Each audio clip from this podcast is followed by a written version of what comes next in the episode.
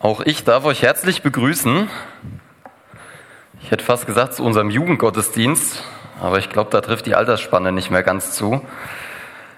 Ich darf euch trotzdem herzlich begrüßen zu unserem von der Jugend gestalteten Gottesdienst. Und ähm, ich denke, die meisten von euch kennen mich. Für die, die mich nicht kennen, ähm, ich heiße Philipp, ich bin 25 Jahre alt und verheiratet, habe keine Kinder. Aber das könnt ihr eigentlich auch alles wieder ganz schnell vergessen, weil es geht heute nicht um mich, sondern es geht heute um den, der da oben auf der ersten Folie steht. Ich habe der Predigt heute den kreativen Titel gegeben, Jesus, weil es genau das ist, worum es heute gehen soll. Wir werden heute nicht im Hebräerbrief weitermachen, da sind wir eigentlich unterwegs in unserer Serie, ähm, sondern wir werden uns einen Text anschauen aus Jesaja. Jesaja 9, die Verse 1 bis 6 und noch 8, Vers 23. Ähm,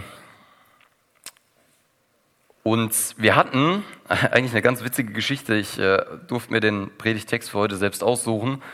Und äh, dann habe ich zum Benny gesagt, ja, ähm, ich würde gerne den Text machen, weil ich noch nie eine richtig gute Predigt dazu gehört habe. Dann habe ich auf unserer Website nachgeguckt und vor fünf Jahren hatten wir eine Predigtserie über den Text. Ähm, hat mir da ein bisschen leid getan, aber mein, mein Gedächtnis ist manchmal nicht so, äh, ja, nicht so auf der Höhe. Und was wir da gemacht haben in dieser Predigtserie, die hieß Sein Name, ist, wir haben uns die einzelnen Begriffe angeschaut, die über Jesus in diesen Versen gesagt werden. Und was wir heute machen wollen, ist, wir wollen uns mal diesen gesamten Text in einem Kontext anschauen und uns gucken und uns angucken, was Gott uns dadurch sagen kann, sagen möchte. Und bevor ich anfange, den Text zu lesen, bete ich nochmal mit uns.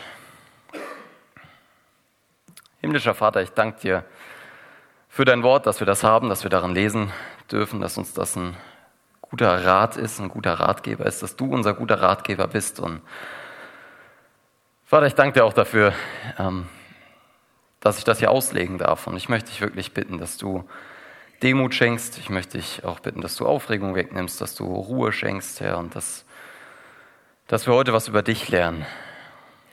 Danke dafür, dass du sprechen möchtest, dass wir das wissen. Und ich bitte dich wirklich, Herr, dass du meinen Mund verschließt, wenn irgendwas da rauskommen will, Herr, was nicht von dir ist, was, was nicht das ist, was du zu uns sprechen möchtest. Ich bitte dich echt, gib mir einen Mund zu reden und uns allen Ohren zu hören. Amen. Jesaja 8 Abvers 23. Doch nicht bleibt das Dunkel über dem, der von der Finsternis bedrängt ist. Wie die frühere Zeit dem Land Sebulon und dem Land Naphtali Schmach gebracht hat, so bringt die spätere den Weg am Meer, das Land jenseits des Jordan und den Kreis der Nationen zu ehren. Das Volk, das im Dunkeln lebt, sieht ein großes Licht. Die im Land der Finsternis wohnen, Licht leuchtet über ihn. Jesaja, der Prophet Jesaja, das war ein von Gott erwählter Prophet, der zu seinem Volk gegangen ist. Er hat in Jerusalem gelebt und er ist zu seinem Volk gegangen, um Gericht anzukündigen. Um anzukündigen, was mit Israel passieren wird, weil sie nicht auf Gott gehört haben, aber auch um zu sagen, was nach diesem Gericht folgen wird. Und wenn wir uns das Alte Testament anschauen, schon seit das Volk Israel aus Ägypten ausgezogen ist, dann sehen wir immer wieder das gleiche Muster. Gerade im Buch der Richter sehen wir das. Da werden die Kapitel sehr oft mit dem gleichen Satz eingeleitet und das ist, und das Volk Israel tat wieder nicht oder tat, was dem Herrn missfiel oder was dem Herrn nicht gefiel. Und daraufhin folgte Gericht. Irgendwas Schlimmes ist passiert. Das Volk Israel wurde verschleppt. Irgendeine Katastrophe ist gekommen und in diesen schlechten Zeiten, in diesen Katastrophen ist das Volk zu Gott gerannt, hat zu Gott gefleht und Gott hat sie erhört und hat sie wieder errettet. Das ist dieses Muster, was wir im Alten Testament ganz oft sehen. Und die Frage, die sich mir da gestellt hat, und ich glaube, die sich uns allen auch ab und zu mal stellt, ist, Gott schickt Gericht zu seinem Volk, weil sie nicht das gemacht haben, was er sagt. Was ist das denn für ein Gott? Was ist das denn für ein Gott, der uns bestraft, wenn wir nicht genau das tun, was er sagt? Und auf die Frage habe ich uns mal drei kurze Antworten rausgeschrieben. Und die erste Antwort ist eigentlich eine Gegenfrage und die ist sehr berechtigt. Was ist denn der Mensch? Wer sind wir, dass wir uns überhaupt anmaßen, über Gottes Urteilen zu urteilen? Haben wir überhaupt das Recht zu bestimmen, was gerecht, was ungerecht, was richtig und was falsch ist? In Römer 9, Vers 23 steht, ja freilich Mensch, wer bist du, der du das Wort nimmst gegen Gott? Wird etwa das Geformte zum Former sagen, warum hast du mich so gemacht? Ich weiß, dass es keine sehr befriedigende Antwort auf die Frage ist, aber für mich ist es die erste wichtige Antwort auf die Frage, wer sind wir Menschen, dass wir beurteilen können, was Gott macht? Und die zweite Antwort, die ist einfach eine logische Konsequenz. Ich will hier, bitte versteht mich nicht falsch, ich will hier kein Karma-Denken fördern. Nach dem Motto, tu Gutes und Gutes wird dir widerfahren und tu Schlechtes und Schlechtes wird dir widerfahren. Aber Gott hat diese Welt geschaffen und diese Welt folgt bestimmten Mustern. Wir haben die Naturgesetze, wir haben die Schwerkraft, die können wir nicht mal eben ausschalten. Und genauso gibt es gewisse Muster, wenn wir sündigen. Wenn wir Sünde in unserem Leben haben, dann ist es oft so, dass daraus nicht immer, aber sehr oft, dass daraus eine schlechte Konsequenz folgt. Wenn ich lüge und das kommt raus, habe ich ein Problem. Wenn ich lästere und die Person bekommt es mit, habe ich ein Problem. Das ist eine ganz natürliche, eine ganz normale Aktion, die da passiert. Also vielleicht ist manchmal, wenn wir dieses Strafe oder Gericht sehen in unserem Leben, kein aktives Eingreifen von Gott, sondern einfach nur die logische Konsequenz von dem, was wir gemacht haben. Und die dritte Antwort, warum gibt Gott Gericht, ist, dass Gott sehr wohl manchmal Strafen und Gericht bewusst gibt. Und wenn wir uns das angucken und wir urteilen trotzdem darüber und sagen, Gott, wie kannst du das nur machen? Dann ist das in etwa so, wie wenn wir zu einem Vater, der sein Kind erziehen will, der sein Kind gut erziehen will, der seinem Kind etwas beibringen möchte und deswegen eine Strafe verhängt, wie wenn wir zu so einem Vater sagen würden, das ist nicht richtig, das ist falsch. Ich glaube, Gott gibt bewusst schwere Zeiten. Ich glaube auch durchaus, dass Gott Strafen schickt, um uns zu erziehen. In Hebräer 12, da sind wir ja gerade unterwegs im Hebräerbrief, da steht, denn wen der Herr liebt, züchtigt er. Er schlägt aber jeden Sohn, den er aufnimmt. Und mein Vorschlag an der Stelle ist, dass wir uns darüber freuen. Was steht denn in dem Vers? In dem Vers steht, wen der Herr liebt, den züchtigt er. Lasst uns Gott sehen, wie er ist dass er ein gutes Herz für uns hat. Dass er keine Freude daran hat, uns leiden zu sehen. Und dass er, und das lesen wir auch im Alten Testament in Richter ganz deutlich, Gott hat keine Freude daran, wenn er uns bestraft. Gott hat keine Freude daran, wenn es uns schlecht geht. Gottes Herz ist für uns. Und das ist so wichtig, dass wir das verstehen. Gott will Hoffnung geben für unser Leben. Gott will Hoffnung geben und Gott will was Gutes für uns. Aber genau da liegt ein ganz großes Problem. Das ist Gottes Wunsch, ja. Aber so gerne Gott das machen möchte, ist er auch ein gerechter Gott. Gott ist vollkommen gerecht. Und das Böse, die Sünde, das Schlechte aus unserem Leben, das kann in Gottes Gegenwart nicht existieren. Gott ist ein heiliger Gott. Wenn ich mir einen Becher nehmen würde und würde in den Nebenraum gehen und würde das Licht ausmachen und halt die Hand drüber, dann kann ich nicht hierhin zurückkommen und euch die Dunkelheit in dem Becher zeigen. Es funktioniert nicht. Warum? Weil überall, wo Licht ist, keine Dunkelheit sein kann. Licht und Dunkelheit können nicht koexistieren. Das funktioniert nicht. Aber wie sieht es denn in unseren Herzen aus? Wenn wir sagen, die Dunkelheit kann im Licht nicht existieren, wie sieht es denn in unserem Herzen aus? Ist unser Herz ein heller, ein fröhlicher Ort? Oder ist es nicht so, dass in unseren Herzen das dunkel ist? Ist es nicht so, dass mit dem, was wir denken, was wir sagen, was wir tun, nicht immer Gott die Ehre geben? Und dass es nicht das ist, was vor Gott Bestand hat? Und da ist das ganz große Problem an der Sache. Ja, Gott will Gutes für unser Leben, aber Gott ist gerecht. Und es funktioniert nicht, dass wir einfach so zu Gott kommen und Gott sagt, ja, hier ist schon in Ordnung. Aber Gott hat die Lösung für das Problem. Die Lösung für genau das Problem ist, dass Gott seinen Sohn gesandt hat, dass Gott seinen einzigen Sohn auf die Erde gegeben hat, damit er am Kreuz für genau diese Dunkelheit, für genau diese Schuld in unserem Leben stirbt. Damit er diese Gerechtigkeit, den Zorn Gottes auf sich nimmt und wir danach zu Gott kommen können durch Jesus und dieses Gericht nicht mehr selbst ertragen müssen. Und ich sage das hier so ganz deutlich, weil genau das die Grundlage ist für den Text, den wir heute lesen wollen. Wir lesen gleich über Freude. Wir lesen gleich darüber, wer Gott ist und wer Gott auch für uns sein will. Aber die Grundlage von dem ganzen Text ist, dass du erkennst, dass du Sünder bist, dass du erkennst, dass du schuldig bist und dass du damit zu Jesus gehst und dir das vergeben lässt.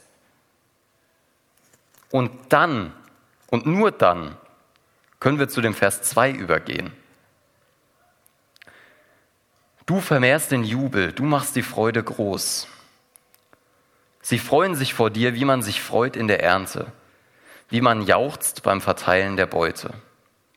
Denn das Joch ihrer Last, den Stab auf ihrer Schulter, den Stock ihres Treibers zerbrichst du wie am Tag Midians. Denn jeder Stiefel, der dröhnend einherstampft und jeder Mantel in Blut gewälzt, verfällt dem Brand, wird ein Fraß des Feuers. Der Gedanke daran, dass das Gericht vorüber ist und dass das Licht anfängt zu scheinen, dass Jesus Christus, das Licht der Welt, anfängt zu scheinen, der sorgt für Freude. Der lässt Freude aufkommen. Die Sonne geht auf, die Nacht ist vorbei, das Dunkel ist vorüber. Und diese Vergleiche, die hier aufgeführt haben, mit, äh, aufgeführt werden mit einer siegreichen Schlacht, die sind vielleicht für uns ein bisschen schwer zu verstehen. Und ich habe gedacht, vielleicht kann man das auch einfach, ich gucke keinen Fußball und ich habe da auch keine Ahnung von, aber vielleicht kann man das sehr gut damit vergleichen, wie wenn eine Mannschaft siegreich vom Feld in die Kabine geht. Der Europapokal oder die Weltmeisterschaft oder was auch immer ist gewonnen. Und man geht in diese Kabine und ja, da sind Krämpfe, ja, da sind Schmerzen, aber das alles verblasst vor diesem großen Sieg. Wir leben immer noch in einer kaputten Welt. Noch ist nicht alles gut, aber wir wissen, dass Jesus gesiegt hat und davor verblasst das alles. Das ist diese Freude, von der er hier spricht.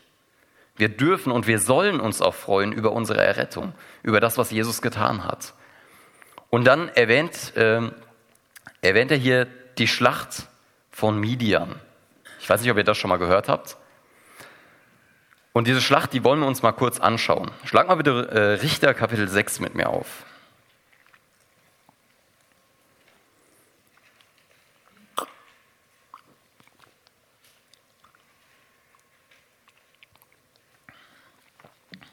Richter Kapitel 6, der Vers 1. Und die Söhne Israel taten, was böse war in den Augen des Herrn. Da gab sie der Herr in die Hand Midians sieben Jahre. Wie wir das eben schon gesehen haben, erleiden die Israeliten hier wieder Gericht, weil sie sich von Gott abgewandt haben. Und Gott erwählt Gideon, um sein Volk zu retten. Und was wir über Gideon wissen müssen, ist, dass Gideon ein ziemlich, ein ziemlich heftiger Kämpfer war. Der war ein richtig starker Kämpfer. Und Gott hat Gideon auserwählt, weil Gideon so ein krasser Kämpfer ist, dass er die Midianiter alleine aus dem Land vertreiben konnte. Ich vermisse hier ein bisschen Widerspruch von vorne. Das stimmt nicht. Nein, warum? Wie hat Gott sein Volk denn befreit? Lass uns das mal durchlesen. Ihr müsst nur eine Seite weiterblättern auf Richter Kapitel 7. Und Jerubal, das ist Gideon, und alles Volk, das bei ihm war, machten sich früh auf und lagerten sich an der Quelle Harod. Das Heerlager Midians aber war nördlich von ihm, am Hügel More im Tal. Und der Herr sprach zu Gideon, zu zahlreich ist das Volk, das bei dir ist, als dass ich sagen, äh, als, als dass ich Midian in deine Hand geben könnte. Israel soll sich nicht gegen mich rühmen können und sagen, meine Hand hat mich gerettet. Und nun rufe doch von, vor den Ohren des Volkes Israel aus, wer furchtsam und verzagt ist, kehre um und wende sich zurück vom Gebirge, Gebirge Gilead. Da kehrten dem Volk 22.000 Mann um und 10.000 blieben übrig. Und der Herr sprach zu Gideon, noch immer ist das Volk zu zahlreich. Führe sie ans Wasser herab, ich will sie dort läutern. Und es soll geschehen, von wem ich dir sagen werde, dieser soll mit dir gehen, der soll mit dir gehen. Und jeder, von dem ich dir sagen werde, dieser soll nicht mit dir gehen, der soll nicht gehen. Da führte er das Volk ans Wasser hinab. Und der Herr sprach zu Gideon, jeder, der mit seiner Zunge vom Wasser leckt, wie ein Hund leckt, den stelle gesondert für sich. Und auch jeder, der sich auf seine Knie niederlässt, um zu trinken. Und die Zahl derer, die leckten, indem sie das Wasser mit ihrer Hand an den Mund brachten, betrug 300 Mann. Und der ganze Rest des Volkes hatte sich auf seine Knie niedergelassen, um Wasser zu trinken. Da sprach der Herr zu Gideon, mit den 300 Mann, die geleckt haben, will ich euch retten und Midian in deine Hand geben. Gott reduziert das Heer auf 300 Mann. Warum? Wenn wir uns die Geschichte weiterlesen, wie die dann raufziehen und sehen dann das Heer Midians im, ähm, im Tal lagern, dann steht da, dass die Kamele haben wie Sand am Meer, dass das ein riesiges Heer ist und die stehen mit 300 Mann da. Gott, wenn Gott etwas macht, und das ist eine Sache, die ist mir auch irgendwie wertvoll geworden in letzter Zeit. Wenn Gott etwas macht, dann macht er es richtig. Wenn Gott etwas macht, dann macht er es richtig. Und Gott will hier keinen Zweifel daran lassen, dass das, was hier passiert, nicht Gideons Sieg ist, sondern Gottes Sieg. Gott ist der Sieger und das ist auch wichtig für uns. Wir haben eben über Freude gesprochen, darüber, dass wir uns über unsere Errettung freuen sollen. Aber die Ehre dafür, die gebührt nicht uns. Das ist nicht unser Teil, das ist Gott, das ist Jesus, Jesus Christus. Jesus Christus hat den Tod besiegt, Jesus Christus ist auferstanden und es ist alleine sein Verdienst, dass wir errettet sind. Und Jesus Christus ist der, der jetzt zur Rechten des Vaters sitzt. Amen. Amen. Und Jesus Christus gebührt alle Ehre in Ewigkeit. Wir dürfen nicht den Fehler machen, und sagen wir, wir haben was. Wir haben Anteil daran. Es ist alleine Jesu Verdienst. Und ich will euch trotzdem dazu einladen, dass ihr euch wieder freut. Ich weiß, dass hier einige Leute sitzen, die sind länger mit Jesus unterwegs, als ich überhaupt lebe. Und das finde ich krass, das finde ich cool, super. Aber hast du noch diese Freude über die Erlösung in dir? Ist dir noch bewusst, dass Gott gesiegt hat, dass Gott über die Dunkelheit in deinem Herz gesiegt hat, dass du gerechtfertigt vor Gott stehen darfst? Jesus ist der Sieger und wir dürfen uns freuen. Ich lese in Vers 5 aus Jesaja 9. Denn ein Kind ist uns geboren, ein Sohn ist uns gegeben und die Herrschaft ruht auf seiner Schulter. Jesaja macht hier durch diese Wiederholung, ein Kind ist uns geboren, ein Sohn uns gegeben, macht er klar, dass der Messias, das Licht der Welt, was aufgehen wird, dass es kein Engel sein wird, der runterkommen wird auf die Erde, sondern ein Mensch, noch spezifischer ein Kind. Gott lässt Jesus als hilfloses Kind in die Welt kommen. Und ich glaube, das sagt viel über ihn aus. Und eine der Sachen, die es über Gott aussagt, ist, ich glaube, dass Gott zeigen wollte, dass Jesus uns versteht. Wieder in Hebräer 4, also wieder in Hebräer, diesmal Kapitel 4, Vers 15, denn wir haben nicht einen hohen Priester, der nicht Mitleid haben könnte mit unseren Schwachheiten, sondern der in allem in gleicher Weise wie wir versucht worden ist, doch ohne Sünde. Wir haben ja die letzten Wochen gerade viel über diesen hohen Priester gelesen und gehört. Und ich finde das so wichtig, zumindest für uns, dieser Vers kann uns doch, gibt uns doch Hoffnung, oder? Wir haben einen hohen Priester, der nicht irgendwo da oben im Himmel sitzt und einfach mal runterguckt, sondern wir haben einen hohen Priester, der auf der Erde gelebt hat. Wir haben einen hohen Priester, der versucht worden ist, der uns versteht. Jesus weiß, was es heißt, Mensch zu sein. Jesus weiß, besser als jeder von uns, glaube ich, was es heißt zu leiden. Weil Jesus Mensch war, kann er uns verstehen.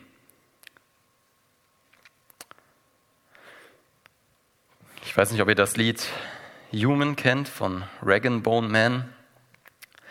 In dem Lied heißt es, I'm only human after all, I'm only human, I make mistakes. Also ich bin nach allem immer noch nur Mensch und ich mache Fehler. Aber ist das so? Machen wir Fehler, weil wir Menschen sind? Und ich glaube, hier ist es wichtig, einen Unterschied zu machen. Ich glaube, es ist nämlich absolut nicht so. Wenn wir Fehler machen würden, weil wir Menschen sind, dann hätte Gott was Unperfektes geschaffen. Dann hätte Gott nicht sagen, nicht uns Menschen nach der Schöpfung anschauen können und sagen können, es ist sehr gut. Unser Problem ist nicht, dass wir Menschen sind, sondern unser Problem ist, dass wir gefallen sind. Unser Problem ist, dass wir in einer gefallenen Schöpfung leben. Jeder von uns, jeder Einzelne, da kann sich keiner rausnehmen. Jeder Mensch lebt in dieser gefallenen Schöpfung. Jesus kam als Mensch in die Erde, aber er war sündlos, er war schuldlos. Er hat ein perfektes, ein sündloses Leben gelebt und das lag daran, dass er eben nicht nur Mensch war, sondern auch Gott. Jesus war vollkommen Mensch und vollkommen Gott und das will Jesaja hier oben ausdrücken. Er sagt, es ist uns ein Kind geboren. Jesus war Mensch und es ist uns ein Sohn geboren. Dieser Ausdruck Sohn verwendet Jesus später auch selbst, der Sohn des Menschen, ist ein Ausdruck dafür, dass er Gott ist. Und das ist eine der Grundfesten unseres Glaubens. Das ist, das ist eine der wichtigsten Sachen in unserem Glauben, dass wir eben genau daran glauben, dass Jesus ganz Mensch und dass Jesus ganz Gott war, weil er uns sonst niemals hätte vergeben können.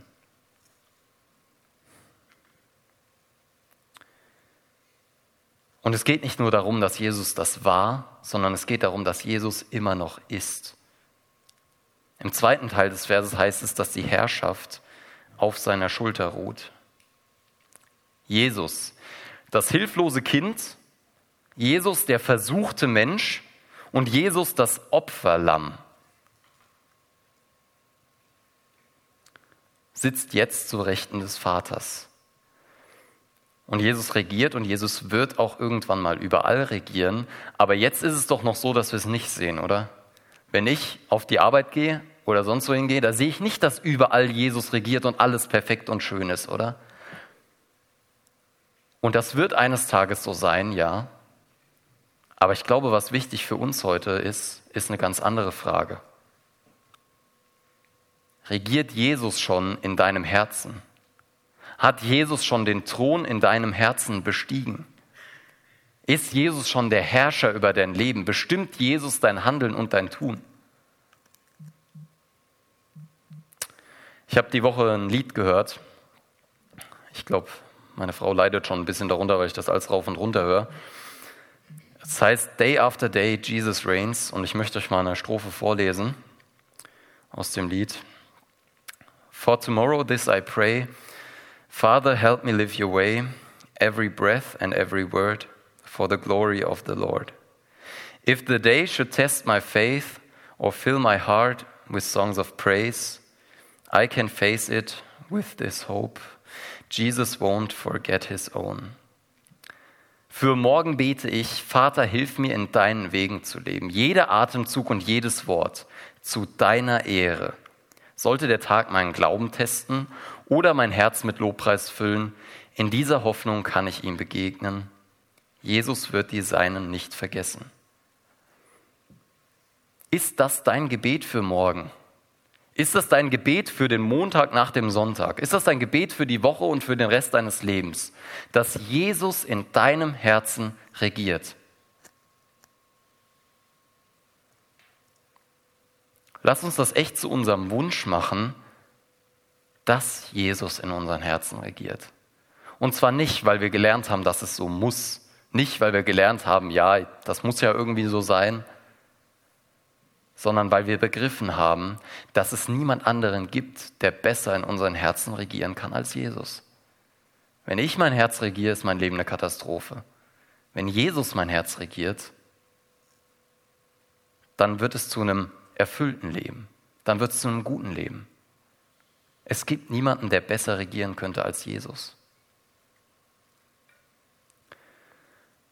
Und jetzt kommen wir mal zu diesen unterschiedlichen Namen, die wir hier lesen. Jesaja 9, Vers 5, der zweite Teil.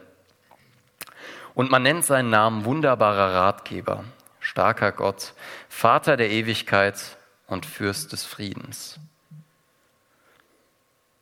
Gott ist wunderbar. Amen. Amen. Ihr merkt schon, ich will hier ein bisschen Interaktivität reinbringen. Ihr habt noch Glück. Letzte Woche habe ich wen auf die Bühne gerufen in der Jugend.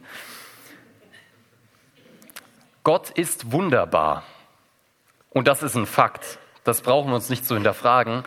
Aber ich will trotzdem die Frage stellen, ist Gott wunderbar für dich? David Gusik hat geschrieben, du kannst niemals auf Jesus schauen, ihn wirklich kennen und gelangweilt sein. Und ich muss euch zugeben, mir fällt das wirklich oft schwer. Ich habe nicht immer die pure Freude, wenn ich in Gottes Wort lese. Ich habe auch nicht immer die pure Freude, wenn ich versuche Tag für Tag zu Gottes Idealen zu stehen, auch wenn das nicht so ganz einfach ist. Das macht mir nicht immer Spaß. Und vielleicht geht es dir auch so, aber auch da will ich uns ermutigen. Ich glaube, mit Freude ist es eine Sache ähnlich wie mit Dankbarkeit. Manchmal kommt die Entscheidung vor dem Gefühl.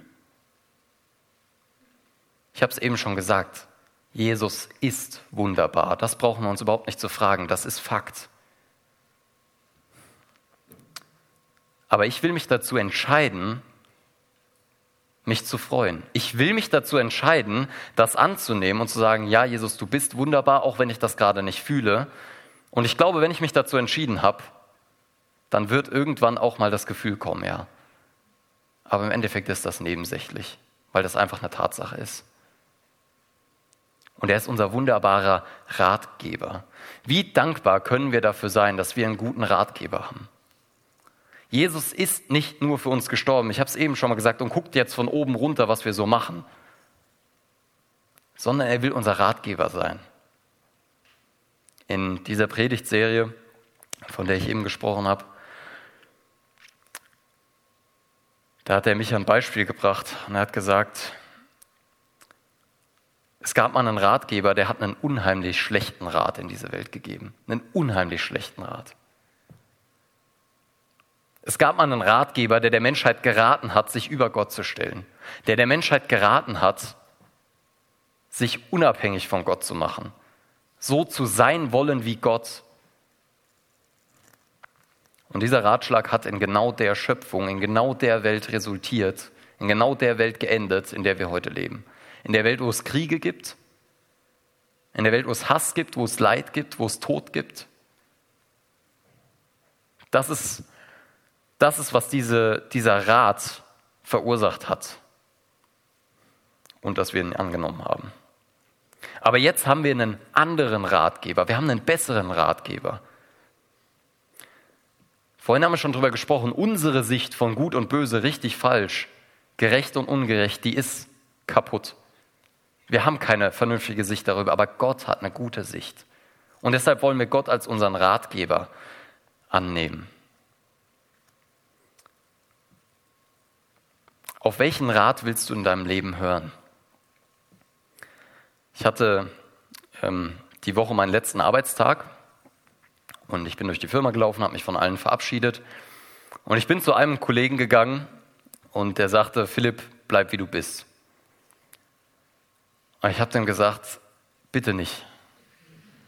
Gott bewahre, dass wir so bleiben, wie wir sind, oder? Gott sei Dank müssen wir nicht bleiben, wie wir sind. Ich weiß nicht, von, von wem dieser Spruch ist, aber ich finde den einfach nur super. Die Gemeinde ist ein Ort, wo Menschen, wo jeder Mensch hinkommen darf, wie er ist und wo keiner bleiben muss, wie er ist. Oder? Wir haben einen guten Ratgeber. Wir haben Jesus. Also lasst uns doch nach Gottes Rat, nach Gottes gutem Rat für unser Leben suchen. Forsche in der Bibel. Lies deine Bibel. Das macht vielleicht nicht immer Spaß, nein, aber das ist der beste Rat, den du für dein Leben bekommen kannst. Den besten Rat für dein Leben, den bekommst du aus keiner Bierwerbung. Den besten Rat für dein Leben bekommst du aus Gottes Wort.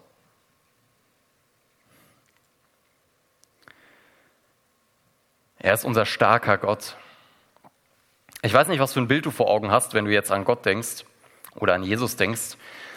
Und ich glaube, viele Menschen, die sehen dann hier so Bilder von ähm, dem kleinen Baby Jesus mit blonden Locken, mit dem Heiligenschein über dem Kopf oder die haben dann Bilder im Kopf von dem alten weißen Mann mit langem weißem Rauschebart im Himmel. Aber abgesehen davon, dass ich glaube, dass wir uns nicht im Ansatz vorstellen können, wie herrlich und groß Gott wirklich ist, ist Jesus doch viel mehr als dieses kleine niedliche Kind. Schlag mal Offenbarung mit mir auf, Offenbarung 19, Vers 11.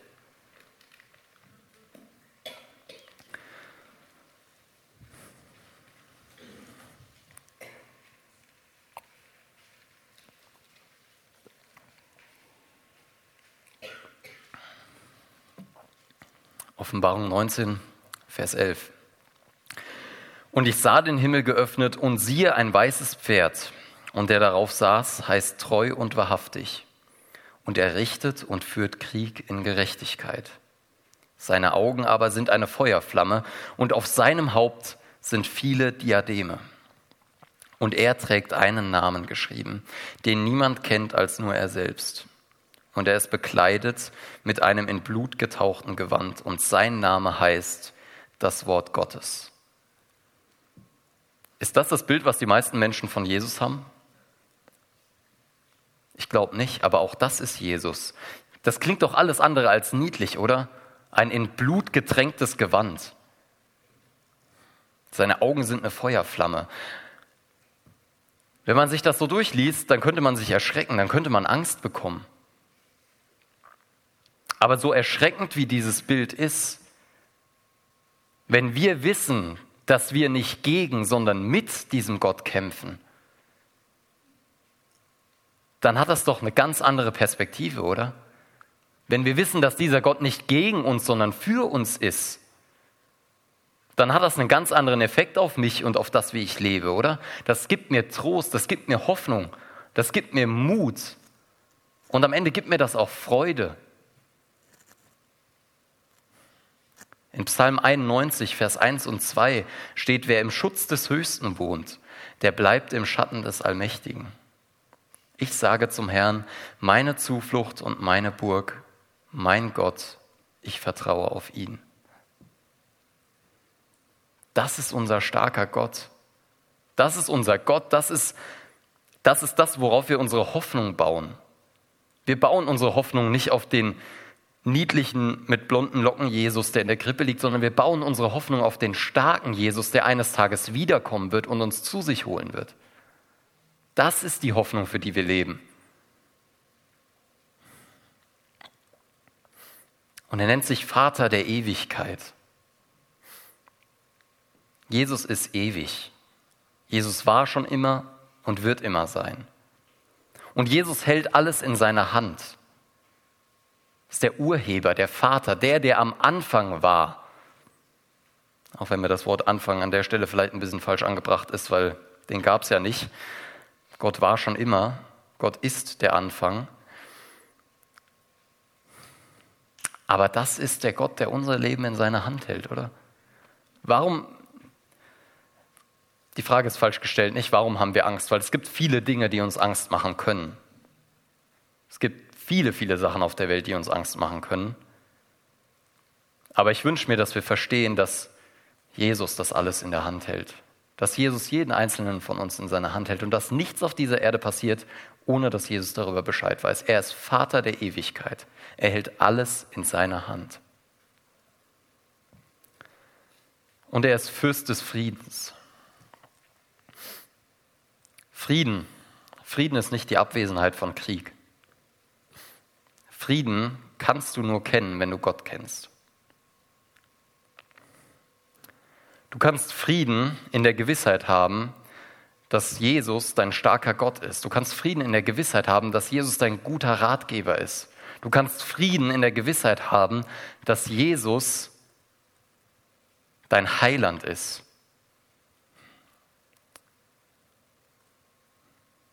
Hast du Frieden in deinem Herzen? Du kannst Frieden haben, weil Jesus ist der Sieger.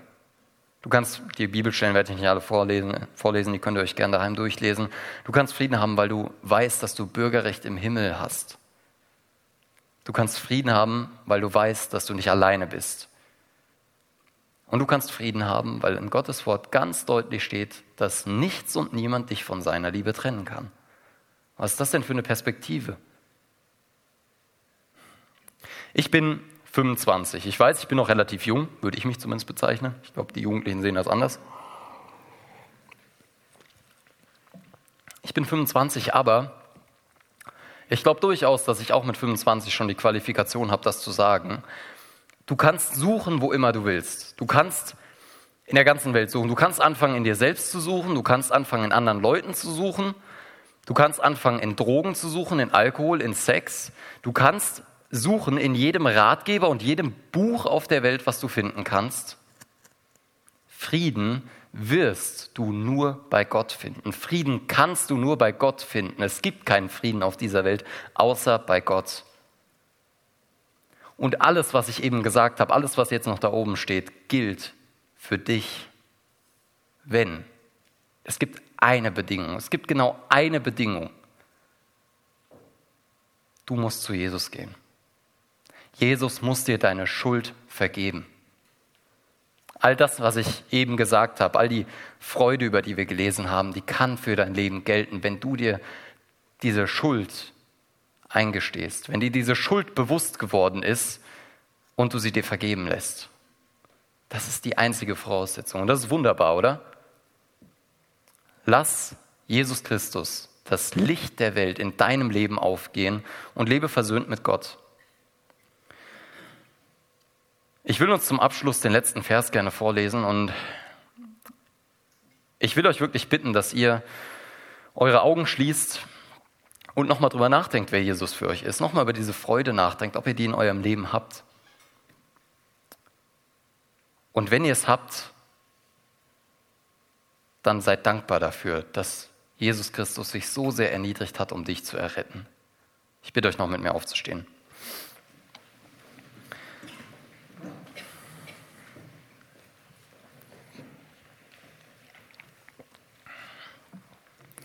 Groß ist die Herrschaft und der Friede wird kein Ende haben auf dem Thron Davids und über seinem Königreich, es zu festigen und zu stützen durch Recht und Gerechtigkeit, von nun an bis in Ewigkeit.